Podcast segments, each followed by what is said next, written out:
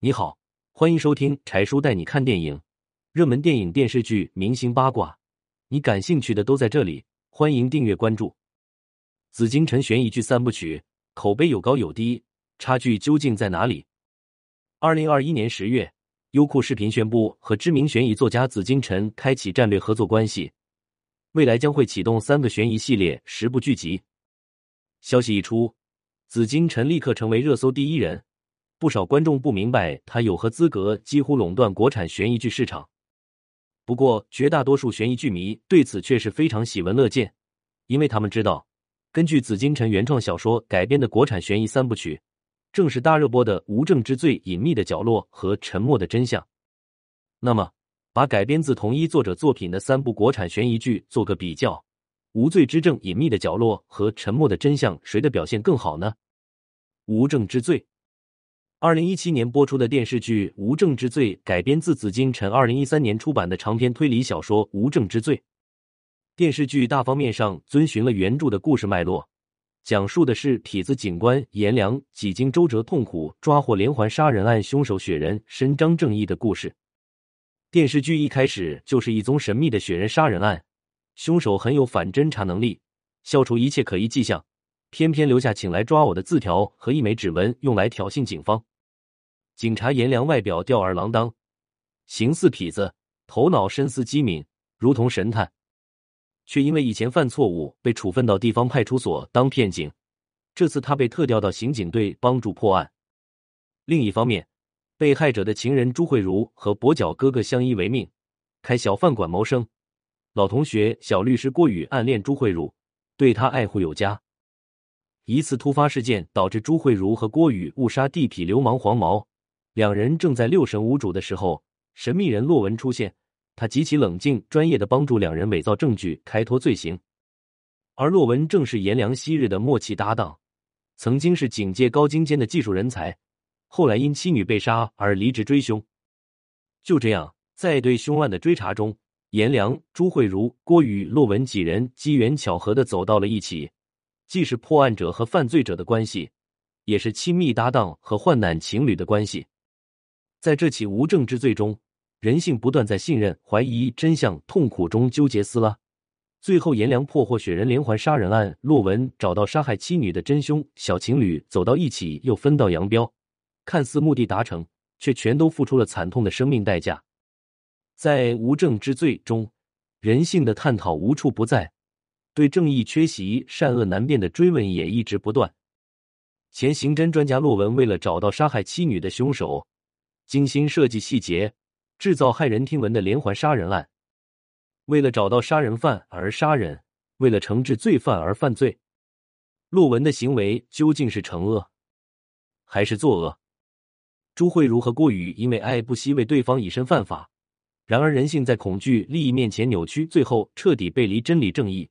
把最爱的人推向死亡，这样的感情是真爱，还是伪装？无证之罪一改以往把故事情节当成全部的创作手法，把更多的空间和情节用来让观众思考人性，以故事放大人性，引发观众深层次、长时间的思考。从叙事结构上看，电视剧《无证之罪》属于双线并行，一边描述警察破案，一边描述罪犯布局。剧中人互相侦查，辛苦的分析揣度，剧外观众了然于心，可是心急火燎却无济于事。这部剧放弃以往同类剧中破案人为唯一主角的拍法，将犯罪者也变成并列主角。故事开篇就抛出主线雪人杀人案的悬念，然后在凶手浮现后，又抛出支线洛文妻女被杀案的悬念，不断复合悬念，推动情节发展。这部电视剧的原著只有十几万字。紧凑毫无注水感，由此改编的电视剧相对成功，基本上没有偏离原著。个别像郭宇结局几处的修改还很出彩。《无证之罪》中的演员表演同样可圈可点。秦昊、姚璐一直是国产文艺片的大男主，他们在剧中饰演的角色本来就不是常规的普通人，演员自身的文艺片气质恰恰给角色增加了异于常人的识别度。邓家佳和戴旭在二零一七年前后还并未大火，演员本身心态踏实，演技扎实，饰演草根小情侣适配度非常高。外形上两人也属于女靓男帅，观感颇为养眼。特别要提一笔的是演员宁理，剧中饰演的凶手李丰田，外表沧桑，内心残暴，是典型的人狠话不多。宁理把戏不多、台词不多的李丰田塑造到一举一动都让人怕的地步，可谓演技封神。正是因为如此高超的演技，宁理从此成为紫禁城 IP 的御用男演员，在三部曲中都有惊艳表演。除此之外，《无证之罪》还开启了网剧悬疑剧的十二集精品模式，以后包括《隐秘的角落》和《沉默的真相》在内的多部悬疑剧都是十二集规格。短短十二集。空间有限，要求故事情节紧凑、悬念精彩、叙事不拖沓，而观众得到的是紧张、过瘾、回味无穷的观剧感受。隐秘的角落，二零二零年是国产悬疑剧的集中爆发年。当年六月，改编自紫禁城推理小说《坏小孩》的电视剧《隐秘的角落》播出，这是国内首部家庭悬疑剧，豆瓣评分八点九。故事并不复杂。少年宫老师张东升在家里一贯地位低下，面临妻子出轨、岳父母怂恿离婚的人生困境。几经努力无果后，张东升在爬山过程中将岳父母推下山崖，制造失足致死的假象，企图挽回妻子。中学生朱朝阳学习成绩优异，他跟着有控制欲望的母亲拮据生活。有钱的父亲因为再婚妻女，甚至不敢承认儿子的存在。畸形家庭造成朱朝阳性格怪癖。偶然一天，小时候玩伴颜良带着女孩普普逃出福利院，找到朱朝阳求助，希望借钱为普普弟弟治病。后来在游玩时，三个孩子无意中拍下张东升的杀人罪证。为了有钱改变现状，他们敲诈了张东升。阴差阳错的一起简单的敲诈引发连锁反应，几个家庭被卷入。前后共有张东升岳父母、妻子朱朝阳妹妹、爸爸、后母、舅舅七人丧命。故事最后，张东升伏法，朱朝阳等人也重新回归正常生活。但在隐秘的角落里，一切都已经发生了变化。隐秘的真相从家庭入手，以孩子的视角追溯案件，剖析人物心理和行为逻辑，把家庭叙事融合在悬念情节中。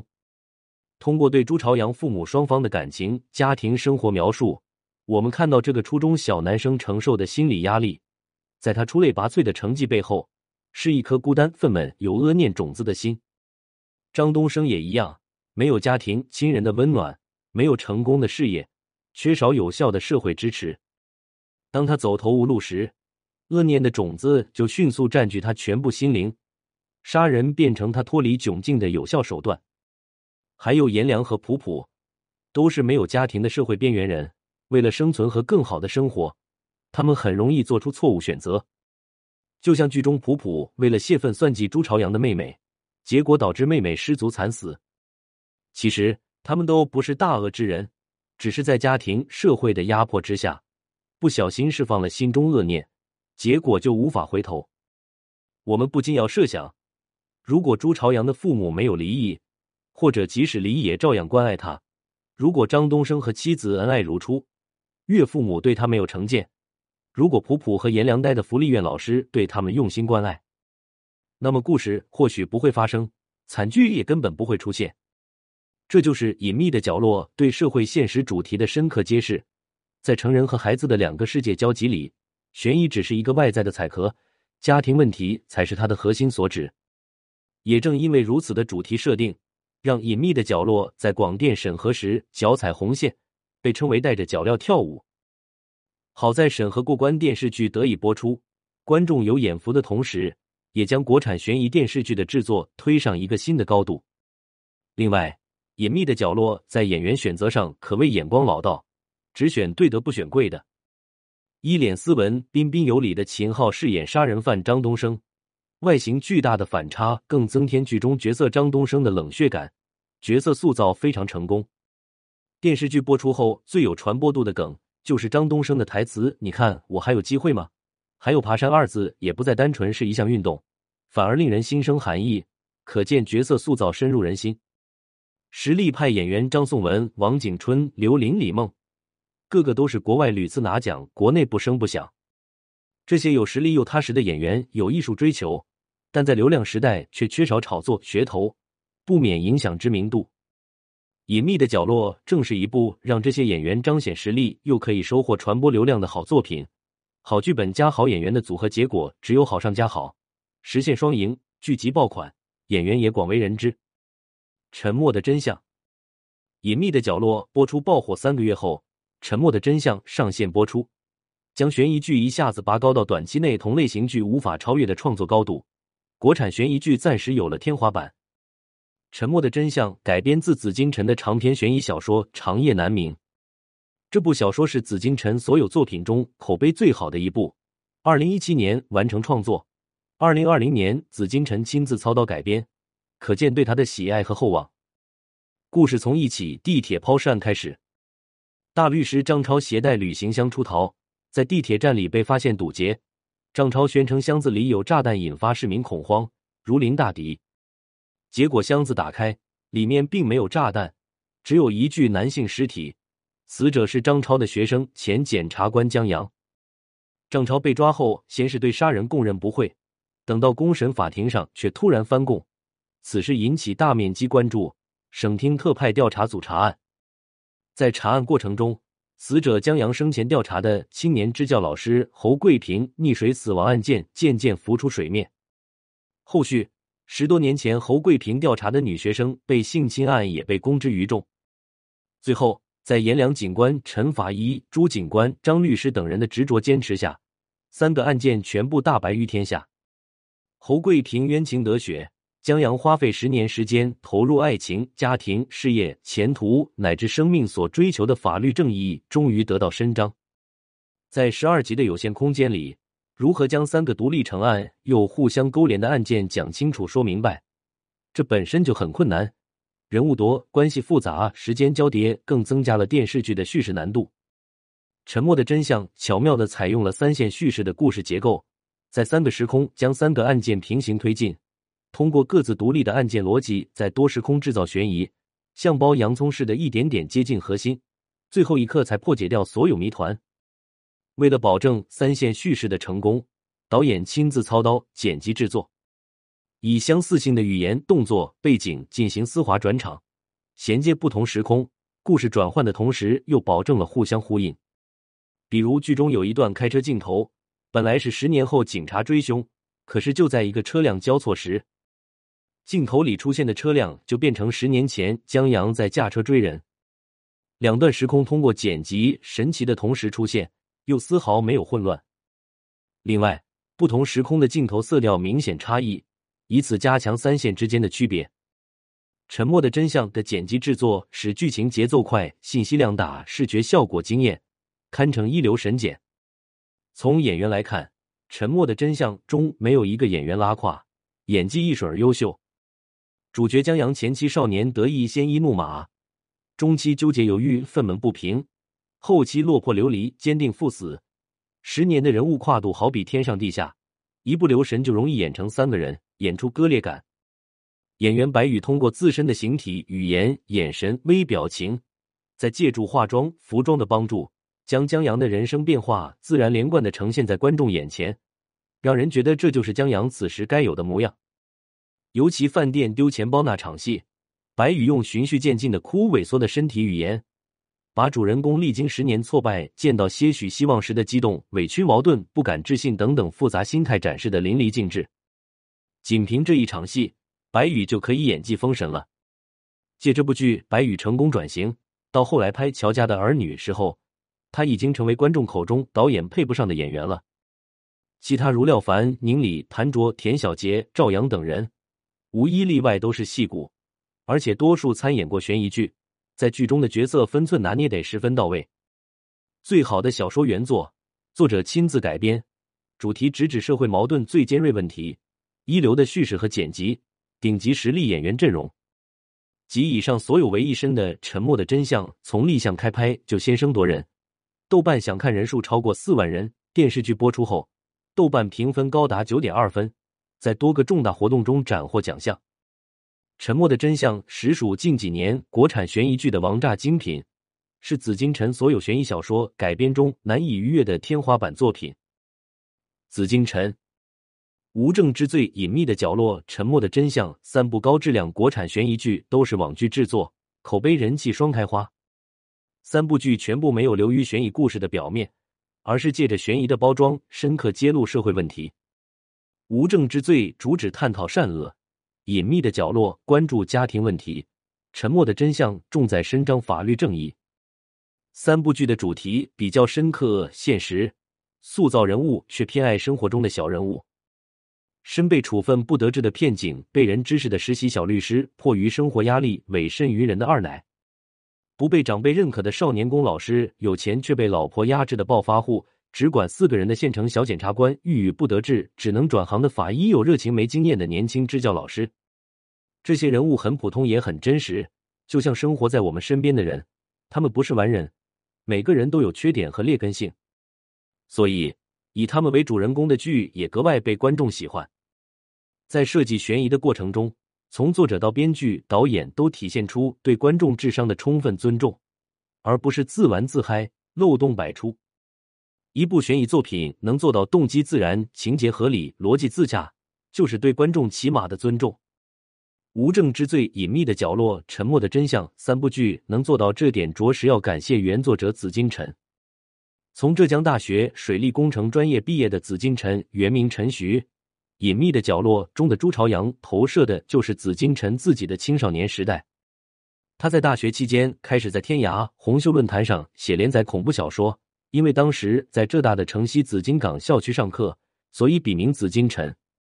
二零一二年完成第一部推理小说《高智商犯罪》，获天涯十佳作品。自此，紫金陈开始专业写作。他以理工男的理性思维，对当时的文学市场做了严谨的调查分析。又用产品经理的角度，以市场为导向，得出悬疑小说市场大竞争小，易于成功的结论。确定好写作方向的紫金陈一发而不可收，连续推出《无证之罪》《坏小孩》《长夜难明》等多部悬疑推理小说，后来全部被改编为电视剧，步步爆火。对于自己的成功，紫金陈直言，绝非大众想象中凭借一腔热血的写作，而完全是以理科生的思维来创作。这应该就是三部剧逻辑缜密、架构清晰、情节顺畅的缘由了。与观众、读者对悬疑三部剧故事的喜爱相反，紫金陈的文笔可是经常受到诟病。比如兰州拉面一样的眼泪、印度飞饼一样的大手，早就成了读者的槽点。虽然读者能够理解并接受理科生文笔不好的事实，不过紫金陈自己却并不甘心，辩解这是二次元式的搞笑。宽容的观众表示：“随便你怎么说吧。”好在电视剧中不会出现这样的文字。结语：紫金陈创作的悬疑三部曲之间并无故事关联，各自独立叙事。由此改编的电视剧《无证之罪》《隐秘的角落》《沉默的真相》，每一部都在推理元素的外屏里装入丰富多层、引人深思的社会现实，激发观众的关注。尽管故事、案件、人物有所不同。但强烈的社会批判性是三部剧的共同特点，也是三部剧能够引爆国产悬疑剧市场的根本原因。紫金陈对中国悬疑小说和影视作品的推动所起的作用有目共睹。中国的东野圭吾，他实至名归。And 文小坤。